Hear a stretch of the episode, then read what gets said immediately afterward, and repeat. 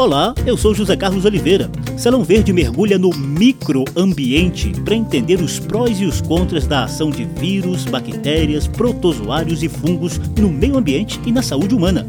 O microambiente e as zoonoses são os temas do programa de hoje.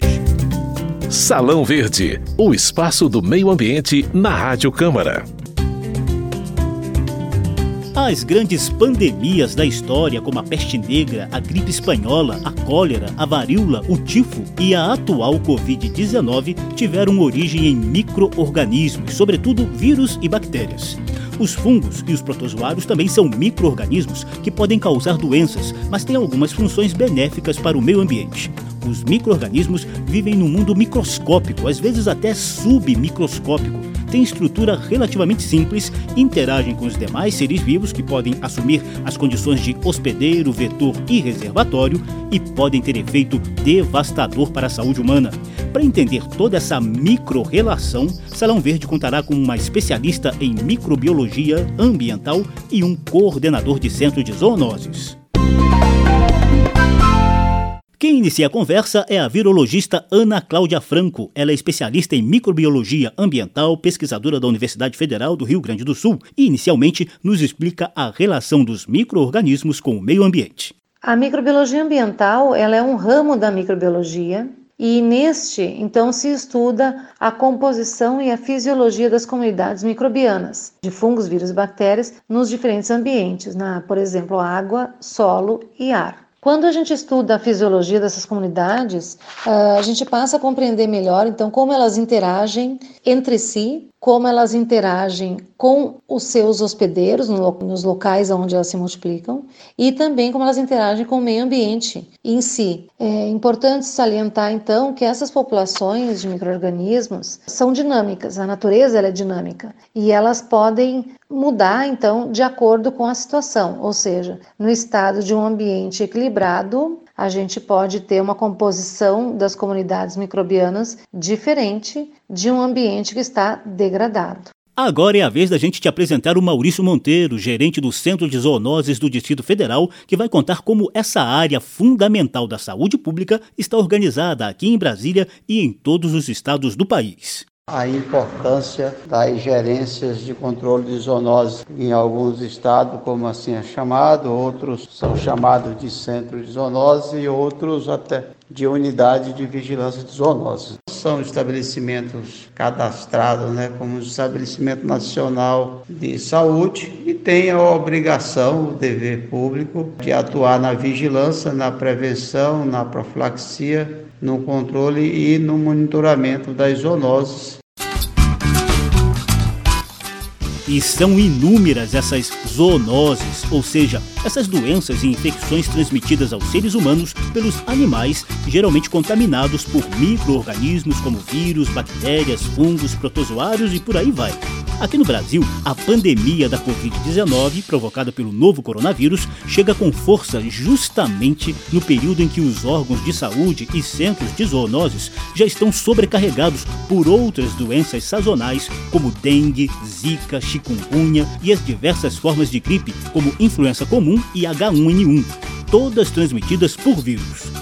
A virologista Ana Cláudia Franco, especialista em microbiologia ambiental pela Universidade Federal do Rio Grande do Sul, destaca a origem desse novo vírus lá na China e as alterações ambientais que podem ter favorecido a proliferação desse vírus pelo planeta. Na situação desse novo coronavírus, o que, que provavelmente aconteceu? Ocorreu a alteração do ambiente em que o vírus circulava. Esse vírus ele é um vírus que aparentemente circulava naturalmente em espécies silvestres na China, mas que teve a oportunidade por alteração então ambiental humana, esse vírus teve a oportunidade de causar infecção em humanos com sucesso e acabou também tendo sucesso na transmissão entre seres humanos e essa transmissão então se tornou essa grande pandemia agora. Não é sempre que um vírus que circula em uma espécie silvestre qualquer, ele consegue uh, causar infecção com sucesso em humanos. Mas quando ocorre sucesso nessa transmissão e o vírus consegue replicar em seres humanos, então,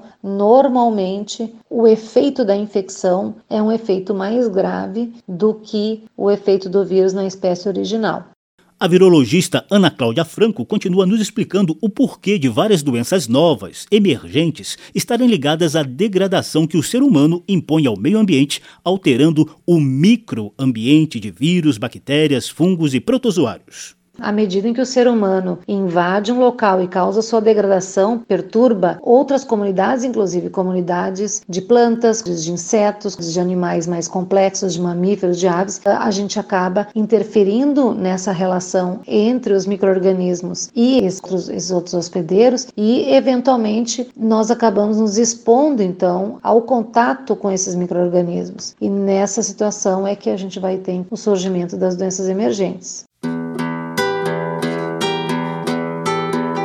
Os fungos, por exemplo, têm estrutura bem mais complexa do que os vírus e são considerados menos prejudiciais à saúde humana, até porque há algumas espécies comestíveis. Os cogumelos e a levedura de cerveja, por exemplo, são fungos do bem, explorados na indústria gastronômica. Mas os fungos também podem causar doenças sérias como meningite fúngica, micoses diversas, infecções intestinais, além da histoplasmose, candidíase e penicilose. Já as bactérias podem ser encontradas no fundo dos oceanos, no solo, dentro do sistema digestivo humano e nas entranhas das plantas. Segundo os cientistas, elas foram um dos primeiros seres vivos a surgirem no planeta Terra. E tem muita bactéria do bem. No meio ambiente, elas têm o papel de reciclar nutrientes. No intestino humano, elas são fundamentais para o processo digestivo. E as bactérias também são utilizadas em processos de produção de alimentos como iogurte e queijo. Porém, muitas doenças humanas também são causadas por bactérias. Tuberculose, hanseníase, tétano, coqueluche e meningite meningocócica são algumas delas. Salão Verde O programa de hoje visita o microambiente. Estamos conhecendo melhor os prós e os contras dos seres microscópicos com os quais interagimos no dia a dia sem perceber. Todas essas doenças provocadas por vírus, bactérias, fungos e protozoários exigem a atenção dos centros de zoonoses do país inteiro. Muitas das zoonoses têm programas nacionais de vigilância, prevenção, profilaxia e controle, com diretrizes elaboradas pelo Ministério da Saúde e seguidas pelos centros de zoonoses dos estados. O Maurício Monteiro gerencia o Centro de Zoonoses do Distrito Federal e vai nos ajudar a compreender um pouco dessas estratégias nacionais de vigilância e controle. A maior parte dessas doenças é provocada por vírus e bactérias que se utilizam de outros animais, chamados de hospedeiros, para causar estragos na saúde humana. Vamos começar pela raiva, uma doença infecciosa extremamente grave e letal causada por um vírus da família Lissavírus, que inicialmente pode infectar cães, gatos e morcegos e, a partir desses animais, também chegar aos seres humanos. Tem o Programa Nacional de Profilaxia da Raiva, logicamente, é o foco das unidades zoonoses, é a vacinação de cães e gatos. Ainda assim, a investigação dos casos de raiva em cães, em gato, em animais de produção e em quirópteros, que são morcegos. Além disso, tem o laboratório de diagnóstico de raiva, que é feito o diagnóstico em todas as espécies pós-morte, para então intensificar as medidas de vacinação, se necessário for. A leishmaniose visceral, também conhecida como calazar, é provocada por protozoários do gênero Leishmania, uma espécie de primo dos protozoários causadores da doença de Chagas e da doença do sono. Esse parasita pode chegar ao homem, cães, cavalos, bois e outros mamíferos por meio de insetos conhecidos como mosquitos palha. Vamos saber do Maurício como está o controle da leishmaniose visceral no Brasil. Nesse programa aí tem uma grande preocupação, porque é uma doença que está em praticamente todos os estados do Brasil. Nesses aí, o Centro de Controle de Zoonose oferece o diagnóstico laboratorial, o teste rápido para cães é, e o teste de ELISA para cães o animal negativo ele fica disponível para a sociedade, para as pessoas então procurarem um serviço veterinário para então fazer a vacinação. Os animais que porventura derem nesses dois resultados positivos, a recomendação do Ministério da Saúde é que esse animal deva ir à eutanásia humanitária sob anestesia geral. Também a pessoa, se assim puder, pode procurar um médico veterinário ali ter responsabilidade tanto do proprietário, do tutor quanto do médico veterinário para instruir o único tratamento que tem aí para cães preconizado com fármaco preconizado e registrado no Ministério da Agricultura. Já a leptospirose tem origem bacteriana. Ela acontece quando a bactéria Leptospira infecta alguns animais, principalmente os roedores, como é o caso dos ratos. A contaminação pode chegar aos seres humanos por meio do contato com a urina desses roedores ou até mesmo por meio do contato com a água ou o solo que contenha essa urina. A leptospirose também tem um programa nacional de controle. A população deve ter uma preocupação muito grande, sobretudo com dar o destino adequado aos resíduos alimentares, ou seja, tem que manter casa, quintal, não jogar resíduo de alimento na rua, nem logradouros públicos, porque é bem conhecido que essa população de roedores urbanos vive em galerias, em esgotos, e há uma superpopulação desse animal sinantrópico vivendo nesses ambientes. Então, se a gente manter esse ambiente limpo, o mais higiênico possível, logicamente esses roedores não terão acesso, assim como outros animais sinantrópicos, né, como barata, aranha, etc. A hantavirose também atinge inicialmente os roedores, só que ao contrário da leptospirose, que surge de uma bactéria e é mais comum em áreas urbanas, a hantavirose é provocada por vírus e tem contaminação mais comum em ambientes silvestres, rurais, como nos conta o Maurício Monteiro, do Centro de Zoonoses do Distrito Federal.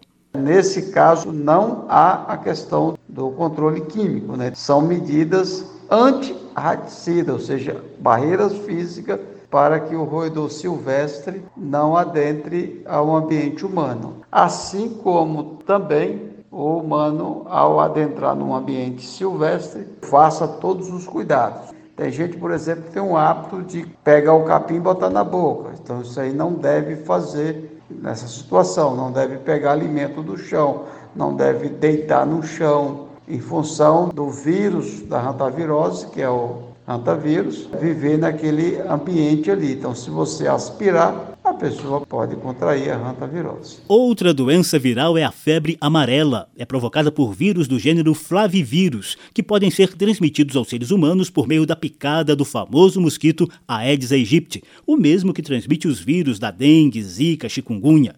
Além dos humanos, os primatas são os que mais sofrem com a febre amarela e é por isso que os macacos funcionam como bioindicadores de que o vírus está circulando por determinada região.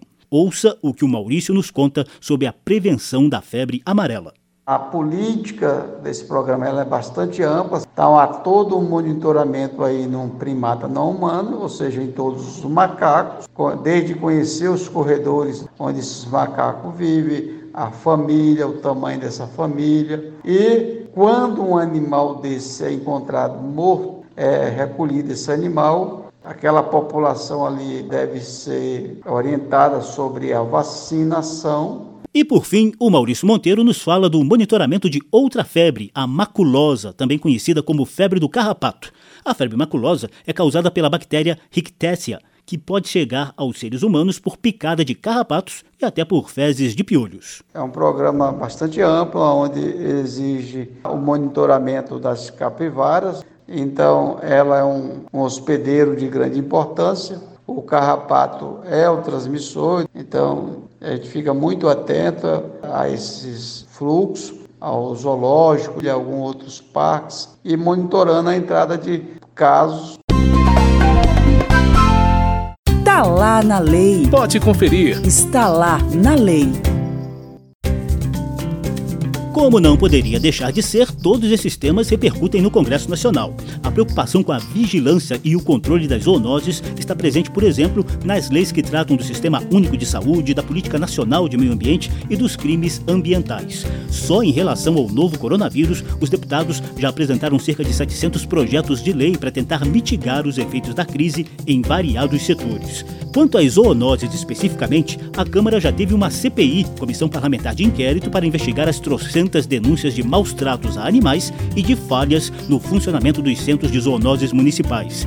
Ainda sobre esse tema, a Câmara analisa um projeto de lei do deputado Paulo Bengston, do PTB do Pará, que facilita a ação dos donos de cães acometidos de leishmaniose visceral, para impedirem a eutanásia desses animais. Outra proposta do deputado Carlos Gomes, do Republicanos do Rio Grande do Sul, cria o Cadastro Nacional de Animais Domésticos, com foco na proteção dos animais e no controle das zoonoses. A Câmara também conta com uma frente parlamentar em defesa dos direitos dos animais, coordenada pelos deputados Ricardo Izar, do PP de São Paulo, e Fred Costa, do Patriota de Minas Gerais. Dica da semana.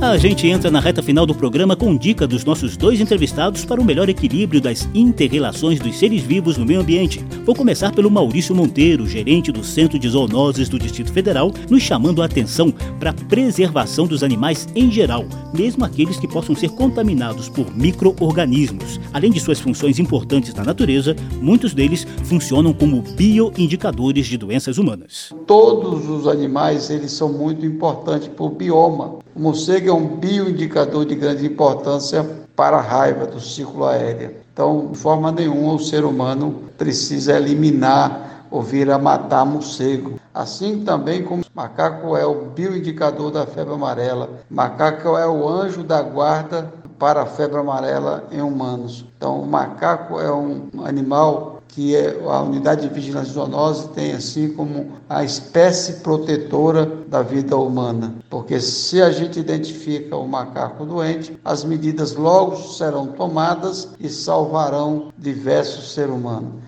E a virologista Ana Cláudia Franco, especialista em microbiologia ambiental e pesquisadora da Universidade Federal do Rio Grande do Sul, se despede com dicas para o nosso dever de casa, no sentido de sempre procurar manter o micro e o meio ambientes mais equilibrados possíveis. Por tudo isso é que o estudo da microbiologia ambiental é tão importante, porque só compreendendo como os microorganismos se relacionam com seus hospedeiros e com o meio ambiente é que podemos tentar preservar essas, essas relações e respeitar elas, interferindo o mínimo possível nesse equilíbrio ambiental. À medida em que aprendemos a fazer isso, ajudamos na manutenção desse equilíbrio, o que vai certamente refletir em um maior bem-estar e estado de saúde do ser humano. Salão Verde mostrou os prós e os contras da nossa interação diária com o microambiente de vírus, bactérias, fungos e protozoários. O programa teve produção de Lucélia Cristina, edição e apresentação de José Carlos Oliveira. Se você quiser conferir de novo essa e as edições anteriores, basta visitar a página da Rádio Câmara na internet nas redes sociais e procurar por Salão Verde. O programa também está disponível em podcast, no Spotify ou no agregador de sua preferência. Tchau! Salão Verde, o espaço do meio ambiente na Rádio Câmara.